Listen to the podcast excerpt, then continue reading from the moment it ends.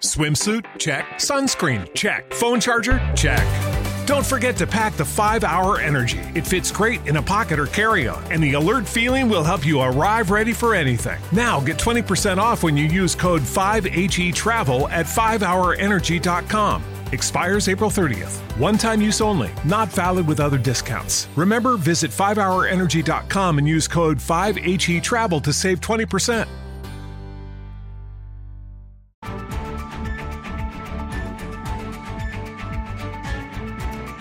Abrimos nuestro consultorio de bolsa 91 533 1851 91 533 1851 y el número de WhatsApp para mensajes de texto de audio 609 224 716 609 224 716. Hoy con Joaquín Robles, analista de XTV. Joaquín, ¿qué tal? ¿Cómo estás? Muy buenos días.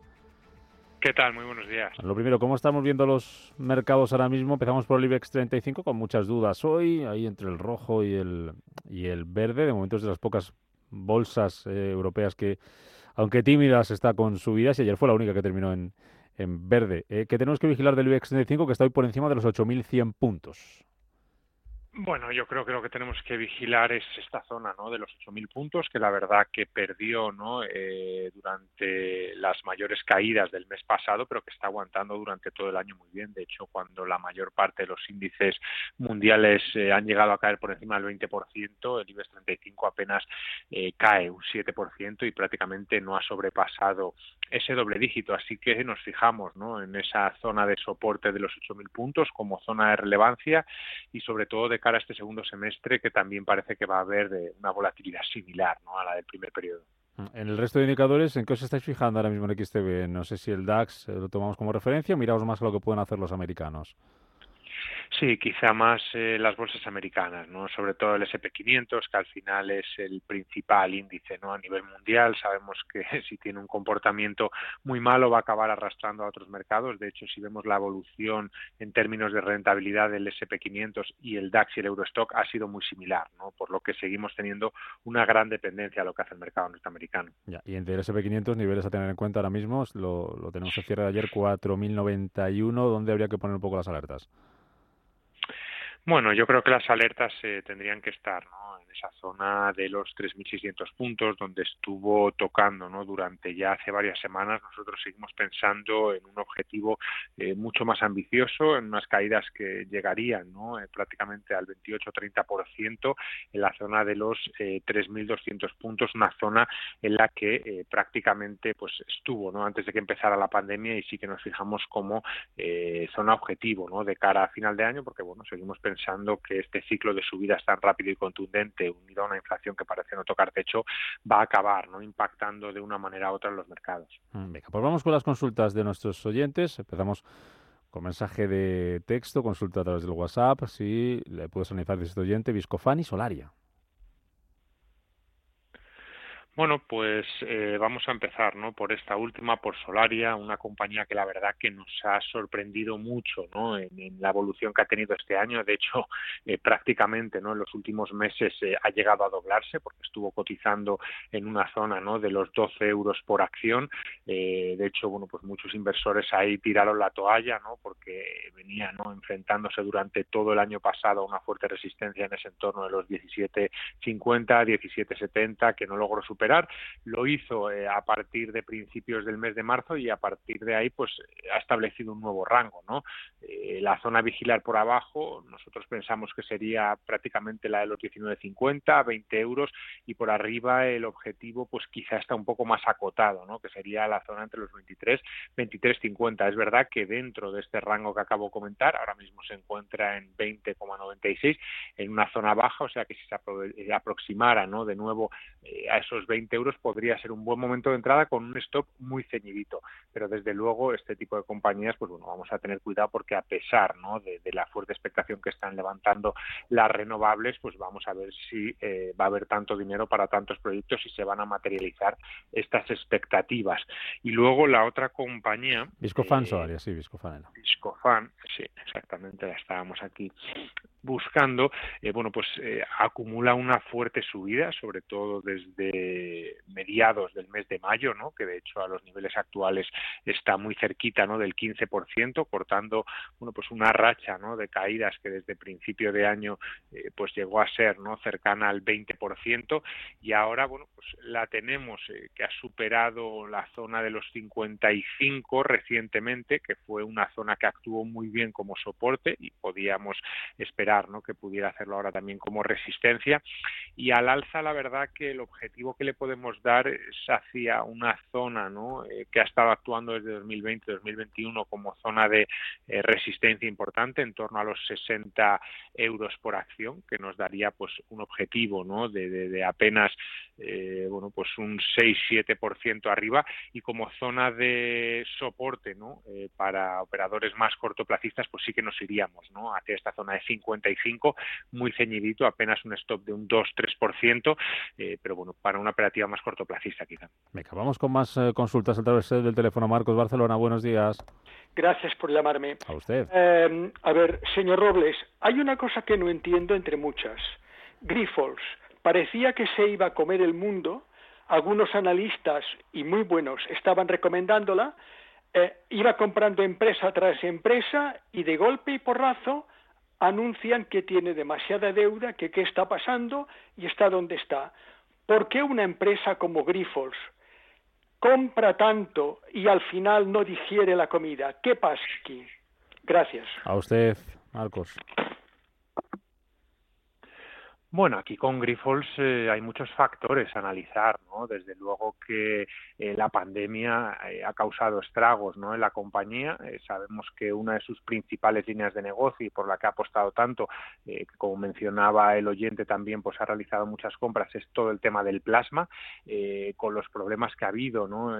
con el suministro, con los costes, ¿no? De distribución, pues se ha encarecido mucho este apartado del plasma y luego también tenemos que eh, uno de sus principales mercados, si no el primero, es Estados Unidos. Y ahora con la fuerte apreciación del dólar, al traer los beneficios aquí, pues obviamente son menores ¿no? que hace un año o tres años cuando el dólar estaba estabilizado en un entorno de 1,15. ¿no? Esto ha llevado a la compañía a esos rumores ¿no? de, realizar una ampliación de capital y es lo que ha hecho eh, que caiga en picado. ¿no? De hecho, en el acumulado del año es una de las compañías ¿no? que, que, que más volatilidad ha tenido, porque es verdad que la hemos visto ¿no? Eh, llegar prácticamente de los eh, 15 eh, a los a los eh, pues mira lo estábamos eh, viendo aquí no a la zona de los 20 euros pero ahora mismo pues bueno, acumula una pérdida superior al 10% y lo peor de todo no que está rompiendo zonas de soporte prácticamente desde 2013 no por lo que ahora mismo es muy complicado no ver una zona de referencia donde podrían caerse frenarse las caídas no nos fijamos en esos mínimos del año 2013 no en ese entorno de los 12.50 eh, que todavía tendríamos ahí un margen, pero bueno, desde luego que hasta que la compañía no, aclare eh, cuáles son sus planes de futuro, sobre todo respecto a la ampliación, que suele generar muchas dudas y temores a los inversores, pues es difícil que se estabilice el precio. Venga, más cositas a través del 915331851 y el WhatsApp 609224716, Fran de Ciudad Real. Te pregunta por eh, objetivo para Acciona y soportes. Vale, pues eh, yo, bueno, suponemos que será Acciona, eh, no la nueva, ¿no? De, sí, entiendo que la, renovables, sí, que la matriz, renovables mira que está en su vida libre, también se está comportando eh, muy bien Acciona, ¿no? De hecho, es de las compañías que, mejor lo está haciendo. Ahora mismo la tenemos cotizando, ¿no? En esos 200 euros por acción. Y bueno, cuando una compañía como esta está en máximos históricos, está en su vida libre, es muy complicado, ¿no? Determinar eh, el objetivo por arriba, ¿no? Entonces, bueno, quizá nos fijaríamos más en seguir largos eh, de esta compañía y tener a lo mejor cuidado, ¿no? Depende de cuál sea un poco eh, nuestro horizonte temporal. Si lo queremos acotar eh, mucho, pues cuidado con los mínimos anteriores, quizá con esa zona de 190 eh, podríamos establecer ahí el stop loss simplemente con un 5% de, de, de, caída, ¿no? si quisiéramos a lo mejor ir un poco a una operativa más largo placista, ya nos tendríamos que ir muy abajo, no nos tendríamos que ir a una zona de 170, ya estamos hablando de un stop loss del 15%, me parece demasiado. Así que bueno, por abajo establecemos esa zona de los 190 como, como primer stop loss, como zona de soporte y por arriba pues hasta donde nos lleve la tendencia, ¿no? que ahora mismo parece muy clara. Venga, vamos con más consultas. Nos vuelven a preguntar por Grifols, en este caso con precio de entrada, dice Francisco Espinar que tiene Grifols compradas a 13,61 y que le gustaría saber soportes y resistencias y si ha comprado buen precio, 13,61. El problema es que la acción, la verdad que desde prácticamente antes de empezar la pandemia eh, lleva una tendencia bajista muy clara. De hecho, desde el año 2020 es una compañía que ya cae un 60% y no nos está dando ningún tipo de señal de que haya frenado estas caídas o que puedan revertirse, ¿no? Entonces, la verdad que a día de hoy no consideramos que sea un valor para tener en cartera, tampoco consideramos que sea un buen punto de entrada, porque independientemente de que sea un precio que durante los últimos años, pues históricamente es muy bajo, eh, sigue sin ofrecernos pues una señal, ¿no? De que pueda volver a él o incluso superarlo. Quizá hay otras compañías que nos puedan ofrecer mayores oportunidades, así que si rebotara el precio a, la zona, ¿no? De compra del oyente, yo a lo mejor me la quitaría y buscaría otras alternativas esperando a que frenara las caídas. Eh, y como punto de entrada, bueno, pues esperaría, ¿no? Quizá hacia esos mínimos, ¿no? En la zona de 250 o por lo menos establecerme un objetivo de pérdidas, ¿no? Por si acaso la acción pues continúa la tendencia que lleva desde hace prácticamente dos años. Mm, eh, Enrique, ¿qué tal? Buenos días. Enrique. Enrique, ¿está usted ahí? Le tenemos ahí hablando de fondo. Ahora enseguida le intentamos recuperar la llamada. Te otra consulta eh, posibilidad de entrar a largo plazo en Mafre, Faes y o Neynor. Federico de Madrid, ¿lo ves bien o habría que esperarlo más bajo? Mafre, Faes y Neynor. Bueno, Mafre es una compañía que la verdad que no se está comportando tan bien como cabía esperar, sobre todo porque bueno pensamos que al igual que a las entidades bancarias eh, las subidas de tipos eh, pues les favorecen. Lleva cotizando prácticamente eh, desde finales de 2020 en un rango lateral entre 1,50 y 2 euros. Ahora mismo lo encontramos en la parte baja eh, podría ofrecernos ¿no? un punto de entrada eh, pues en los niveles actuales, ¿no? en 1.56 poniendo pues bueno, un stop loss a lo mejor en la zona de 1.45, ¿no? limitando mucho las pérdidas, apenas un 5-6% desde los niveles actuales y tratar de bueno, ver si eh, lleva una recuperación de los precios otra vez a la cota de 1.80. ¿no? El ratio rentabilidad riesgo es bastante atractivo porque arriesgamos un 5-6%, pero vamos a por un 20% de rentabilidad y bueno, no me extrañaría, ¿no? Sobre todo después de los datos de inflación que probablemente precipitarán una nueva subida de tipos en septiembre. Así que sí que podría ser un buen punto de entrada el de Mafre eh, por, por, bueno, por esto que comentábamos de rentabilidad eh, riesgo. Luego, la siguiente FAES eh, es uno de los sectores que peor se está comportando en las últimas semanas, sobre todo después de la presentación de resultados. De hecho, la teníamos máximos anuales y desde estos máximos, pues bueno, ha caído eh, cerca ¿no? de un 9% en, en apenas unas sesiones, ¿no?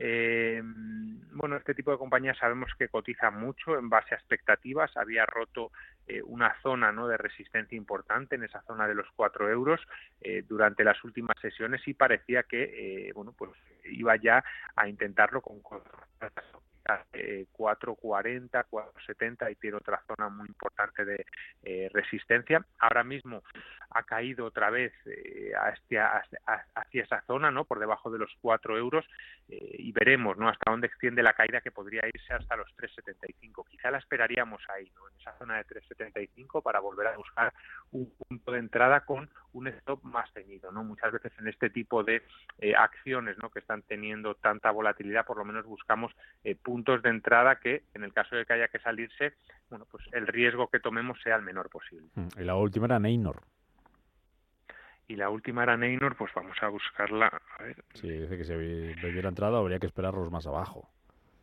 Vale, pues eh, vamos a ver, ¿no? Era uno de los sectores, ¿no? En los que se apostó mucho a principio de año, sobre todo por esa protección, ¿no? Que nos ofrece ante la inflación. Y mira, esta es una acción eh, muy parecido a lo que le está ocurriendo a Mafre, ¿no? De hecho, eh, prácticamente desde finales de 2020 se está moviendo en un rango muy estrecho, un rango entre los 10 euros prácticamente y los 12, eh, un poquito más allá, y ahora la tenemos muy pegada hacia una zona de soporte muy importante, la que se ha tocado ya una, dos, tres, cuatro, y esta es la quinta vez en los últimos dos años. Podría ser eh, una buena opción, ¿no? Buscar aquí una operativa en los niveles actuales, o si se aproxima a los 10 euros eh, y con un stop pues igual no que en Mafre muy ceñidito quizá eh, bueno pues en la zona de 9.50 apenas eh, arriesgando no un 5% para tratar de buscar rebotes por lo menos hacia la zona de 11 11.50 no aquí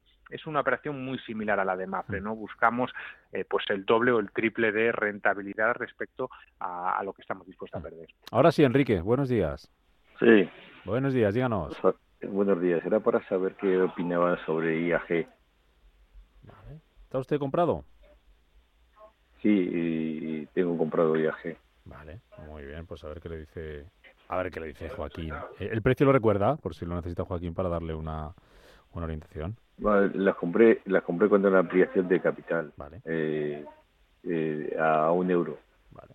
Muy bien, perfecto. Gracias Enrique por llamarnos.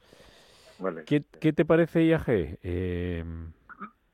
Mira, a nosotros nos gusta mucho IAG. Eh, pero bueno, es una acción que puede comportarse de manera pues muy volátil, ¿no?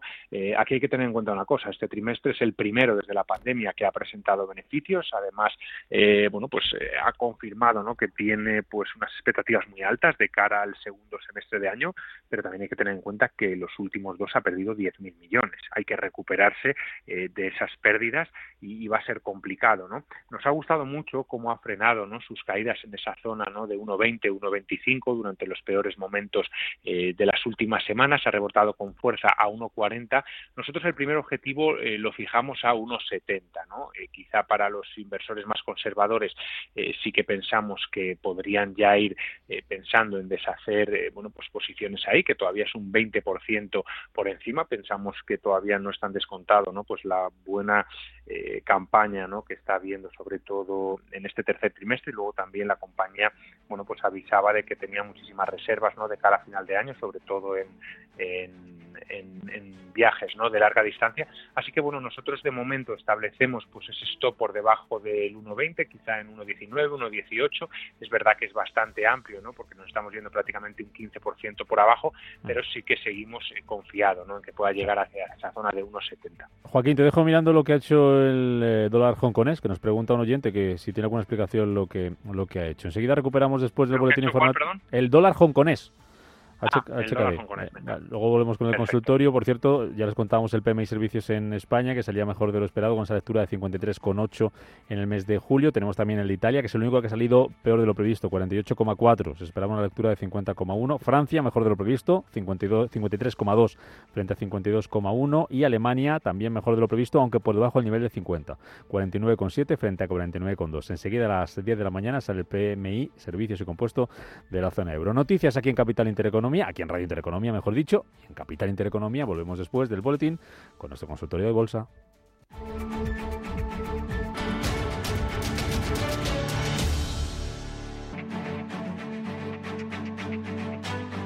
En Capital Intereconomía, el consultorio de bolsa.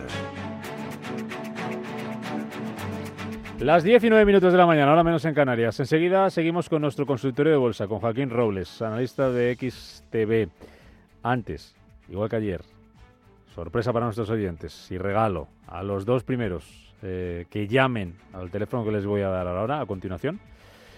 Eh, dos entradas para él y su familia para el monasterio de Piedra.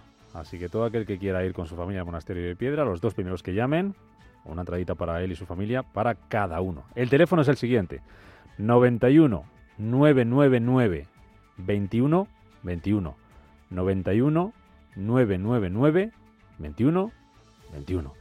Así que vayan llamando. Mientras tanto, seguimos con nuestro consultorio de bolsa, Joaquín Robles XTV. ¿Has mirado, Joaquín, qué pasa con el dólar hongkonés? Que nos preguntaba un oyente. Sí, pero bueno, realmente también hay que entender ¿no? un poco la particularidad de este cruce. Es verdad que mm, bueno, eh, eh, el Banco de, Hong Kong pues lo que hace es establecer un rango de movimiento muy pequeño. Ah, espera, que me dicen que es una... Espera, espera, que me están diciendo que es una acción. Eh, reenvía al oyente que es ah, una, acción, no el dólar. Claro, yo he mirado, yo he mirado el ticker también de HKD y, y me salía el dólar hongkonés. Yo no sé si buscando el ticker por HKD, que es lo que yo he buscado directamente, HKD, me sale, me salía el, dólar.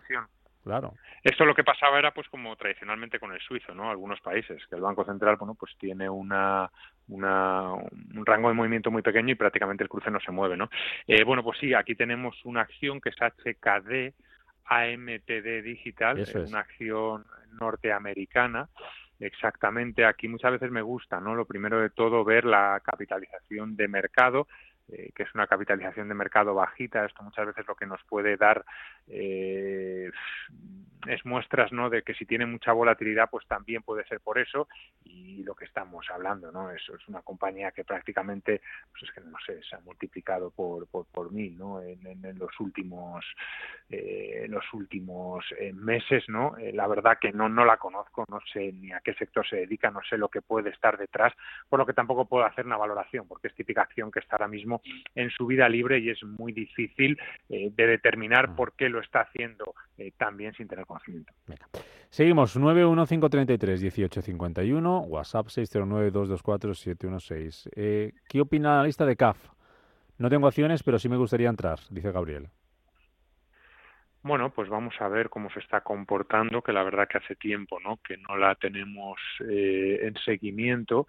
Eh, bueno, pues la verdad que viendo el gráfico durante los últimos meses eh, nada bien, ¿no? De hecho, desde los máximos que alcanzó después de recuperar, ¿no? Las fuertes caídas de la pandemia, pues acumula desde principios del año pasado una caída muy fuerte, una caída que ya llega, ¿no? Al 40%. Ahora es verdad que ha encontrado cierta estabilidad en la zona de mínimos eh, coincidiendo con los de 2020 y luego también con una zona eh, de 2016 está prácticamente ahora en mínimos históricos eh, en una zona no en la que como hemos comentado ha rebotado un par de veces por lo que podría ser un buen punto de entrada quizá poniéndonos un stop loss por debajo de estos mínimos en la zona de 24 un 5 un 6% por debajo de los precios actuales pero un poco lo que hemos comentado antes no cuando una acción está en caída libre lo normal es que continúe cayendo así que no es una acción en la que yo entraría ahora mismo y preferiría ver eh, cómo tiene unos eh, signos ¿no? de estabilización y de que puede eh, de alguna manera revertir estas caídas. Venga, más consultas por aquí. Grifol nos vuelven a preguntar por ella, ya lo analizamos. Soltec también este mismo oyente, soportes y resistencias de Soltec. Bueno, pues vamos a ver, ¿no? Este tipo de compañías, la verdad que ha habido, ¿no? Pues mucho mucha expectación durante este año, sobre todo por bueno por el tema de la transición energética y toda la presión que hemos visto tanto petróleo, materias primas. Eh, ahora mismo es verdad que ha estado tocando ¿no? durante los últimos meses eh, zona de mínimos en torno a 3.35, 3.60, ahora mismo ha escapado y está eh, pues bueno en lo que va eh, de semestre no pues en, una zona bastante amplia que le está costando superar. Quizás estableceríamos en torno a ese 470 480 la primera eh, zona de resistencia importante para irnos a lo mejor a un objetivo por encima no de los 540 550 no bueno mm, de cogerla ahora habría que tener claro no pues a lo mejor poner por debajo de de esos últimos mínimos ¿no? de 4,20 el stop loss, eh, una zona ceñidita de un 5 y 6% y a lo mejor irnos a por un objetivo un poquito más eh, ambicioso eh, en torno a los 5, 5,20 por acción. Mm, venga, dos americanas. ¿Sería buen momento para entrar en Intel? Ah, no, tres. Intel, Nvidia y AMD en este momento para largo plazo. Bueno, pues eh, vamos a verlo, ¿no? Son empresas eh, muy relacionadas con los semiconductores, de hecho parte, ¿no? De los eh, miedos geopolíticos que hay ahora con la visita, ¿no? De, Estados Unidos a Taiwán vienen de eso, muchos de los semiconductores que compra Estados Unidos vienen de Taiwán y bueno y, gran parte de los problemas también de inflación viene por estos problemas de las cadenas de suministro que paralizan otros procesos y bueno estas acciones son de las principales ¿no? que trabajan con este tipo de, de, instrumentos, ¿no? Eh, bueno, pues en el caso de, de, Intel, a ver un segundito, porque no. A ver un segundo que voy a tener que mirarla en otra. A ver un segundo. Si no, vamos con AMD, lo que tengas por ahí. Venga, pues sí. En el caso de Intel, pues la verdad que no estamos viendo, ¿no? Un buen comportamiento, eh, quizá, bueno, pues achacado, ¿no? A esos problemas que no están eh, pudiendo, ¿no? Eh, hacer frente a la fuerte demanda. Ahora la tenemos en 36. Habría que irse, ¿no? Eh, prácticamente al año 2017, está en una zona de soporte muy importante. Eh, no me parece ¿no? que vaya a haber algo ahora mismo en la compañía que pueda revertir esta situación. Nos enfrentamos a una desaceleración económica importante y no creo que vaya a haber más semiconductores ahora que hagan, eh, bueno, que, den resultado ¿no? a ese fuerte demanda que hay. Incluso la demanda podría caer. O sea que no veo un buen punto de entrada ahora mismo, aunque estemos en zona de soporte y podamos poner un stop muy ceñido. la otra opción que me comentaban, pues, quizá tenga un comportamiento muy similar, que es eh, AMD. Vamos a ver eh, comparado, la tenemos ahora mismo en 99. Esta compañía sí que es verdad que ha experimentado desde los eh, mínimos anuales ¿no? que tenía a mediados del mes de julio un fuerte rebote, desde los 75 hacia los 99 y ahora mismo pues bueno puede enfrentar en esos 100, 101 una zona de resistencia importante, pero que nos podría dar eh, bueno, pues un próximo objetivo hacia la zona de 110, 115, ¿no? Quizá por aspecto técnico esta acción eh, la vemos eh, mucho más atractiva, quizá un punto de entrada mm, en cuanto supere los 100 o, en los niveles que estamos ahora con un stop en los 95 un poquito por debajo, 94.80 y tratar de buscar ¿no? esos 110, 115 como zona de objetivo. Y la última que me comentabas era Intel AMD. Nvidia. Vale, pues sí, Nvidia, mira que era una de las eh, compañías ¿no? que mejor se está comportando durante eh, los últimos años. Eh, vamos a ver, esta ya tiene otro comportamiento muy similar al de AMD. Ha tenido, bueno, pues fuertes caídas durante este año, los mínimos igual, ¿no? A principios mediados de julio y desde entonces un fuerte rebote desde la zona de 145 a los 185. Ahora se encuentra mm, en un caso muy similar al de AMD, enfrentando una resistencia importante muy cercana en la zona de 1,88 eh, podríamos intentar no entrar con un stop muy ceñidito por debajo de la zona de 180, ahora mismo la tenemos en 185 y buscando un objetivo cercano a los 200 euros. ¿no? Eh, son rangos muy estrechos, pero así es como se están moviendo estas tres compañías. Oye, Joaquín, si hablamos de compañías que tengan un buen aspecto ahora mismo, que estéis vigilando desde XTV como oportunidad de compra, eh, ¿qué listaríamos?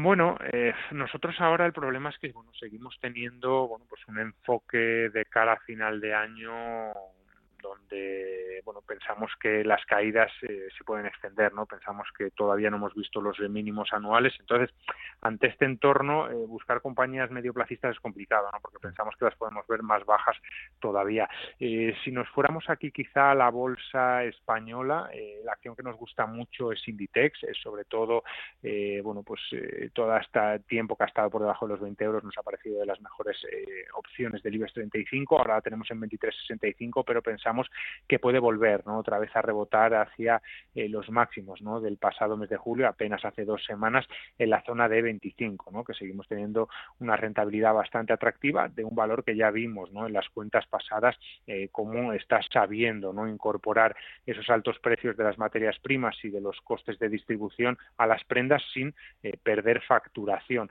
Y luego, eh, si nos fuéramos a Estados Unidos, yo creo que lo tenemos claro, ¿no? Al final nos iríamos a las grandes tecnológicas eh, que, independiente, quitando a lo mejor Meta Platforms, eh, las demás han demostrado, ¿no? Tener una gran capacidad de fijación de precios, una gran capacidad, ¿no? De, de, dominio dentro de su sector y ahí nos iríamos quizá por Apple o Amazon, ¿no? Mm. Que ya hemos visto, además, presentaron cuentas la semana pasada. Mm. En cuanto a las divisas y el petróleo, ¿qué, qué comportamiento esperáis? Ayer veíamos, por ejemplo, las petroleras eh, a BP en concreto, eh, subir con fuerza, presentar buenos resultados por el alza del precio del crudo y tenemos esa reunión de, de la OPEP. ¿Cómo crees que se van a comportar tanto las divisas como las materias primas? ¿Qué perspectivas manejáis? Bueno, nosotros pensamos que las materias primas van a tender a la baja. Al final, lo que hemos tenido durante los últimos dos años es una fuerte demanda por esos estímulos ¿no? de gobiernos y bancos centrales tras la pandemia y luego también se han visto agravados por la guerra entre Ucrania y Rusia. Eh, esta demanda probablemente se destruya una vez que vaya desacelerando la economía, que vayamos entrando en recesión y veamos precios más bajos. En el caso concreto del petróleo, puede que se mantenga alto por esos temores a que en cualquier momento Rusia, que es el tercer mayor productor, pues frene la producción y estreche todavía más, tensione más el mercado de oferta y demanda. Nosotros pensamos que va a estar en un rango entre los 85 y 100 dólares de cara a final de año, pero bueno, en el caso de que Rusia interviniera, pues podría dispararse de nuevo a los 110, 115 dólares por barril. Hoy tenemos, como bien decía, reunión de la OPEP eh, y sus socios. No esperamos eh, grandes noticias. Arabia Saudí, que es el socio principal, ya ha dicho que está al máximo de su capacidad y hay que tener en cuenta que dentro de los socios de la OPEP está Rusia, que no pensemos que esté muy por la labor de incrementar la producción en estos momentos. Eh, las compañías petroleras, como bien decía, se están comportando muy bien, obviamente porque están teniendo los precios del petróleo en máximos prácticamente de los últimos años, eh, están aprovechando para ampliar dividendo como BP, para ampliar su programa de recompra de acciones y eh, como Repsol también para ir rotando su negocio hacia renovables. ¿no? Eh, no pensamos que haya gran recorrido porque ya está muy descontada esta situación y ahora podríamos ver caídas en el precio del petróleo y por tanto en la cotización de estas compañías. Y luego me comentabas también por divisas. ¿no? Nosotros obviamente el cruce que vemos más es el euro-dólar. Ahora mismo está muy parado ¿no? en esa zona de eh, 1,018, 1,020. Pensamos que va a estar así por lo menos hasta el mes de septiembre, hasta que esté un poco más clara las posturas de los bancos centrales yo creo que el BCE va a seguir subiendo tipos, 50 puntos básicos en septiembre, sobre todo después del último dato de inflación, eh, y queda ver qué va a hacer la Reserva Federal. Esta semana, el viernes, hay dato, no, perdón, a la próxima semana, el miércoles, hay dato de inflación. Veremos si hemos tocado techo o seguimos incrementándolo, y en el caso de que supere ese 9,1 del mes de junio, podríamos ver otra subida de 75 puntos básicos y más presión eh, para el euro, ¿no? que podría caer incluso de la paridad durante eh, los meses de septiembre Una última cuestión, una que nos plantean los oyentes a través de WhatsApp. Nos pregunta un oyente si sería momento de entrar en bancos ahora mismo en este escenario de tipos altos es la pregunta del millón, ¿no? Es muy complicado, ¿no? Habían empezado muy bien el año por esas perspectivas de subida de tipos y claro que es beneficioso para ellos, ¿no? Imagínate, van a ganar más dinero por cada préstamo que es su operación principal. De hecho, en las últimas eh, presentaciones de resultados hemos visto que eh, la mayor parte de los beneficios venían de ese ensanchamiento de los márgenes de intereses y del aumento de comisiones. Pero claro, ¿cuál es el problema? Vas a ganar más por cada préstamo, pero a lo mejor se paralizan los préstamos, ¿no? Porque entramos en un proceso de desaceleración económica, de recesión, donde aumenta la morosidad, donde tienes que dotar más eh, provisiones y eh, sabemos que el sector bancario es el más vulnerable a la incertidumbre. Entonces tenemos ahí como esa especie de yin-yang, ¿no? que no sabemos eh, qué va a salir más beneficiado. Nosotros, sinceramente, como seguimos esperando fuerte volatilidad, seguimos esperando un fuerte deterioro de la economía, pensamos que los bancos van a seguir sufriendo de aquí a final de año. Entonces buscaríamos a lo mejor quizá rebotes como los que hemos visto durante estas últimas sesiones, operaciones más cortoplacistas, pero desde luego siempre con un stop loss, porque sí que nos da la sensación de que todas las operaciones de compra que hagamos con los bancos de cara a final de año vayamos a acabar pillando. Joaquín Robles, analista de XTV, gracias por estar con nosotros y ayudar a nuestros oyentes en este miércoles de agosto, primera semanita, pero hay que seguir estando ahí al pie del cañón para, para que no, para no despistarnos nada. Gracias, Joaquín. Hasta otra. Muchas gracias. Adiós.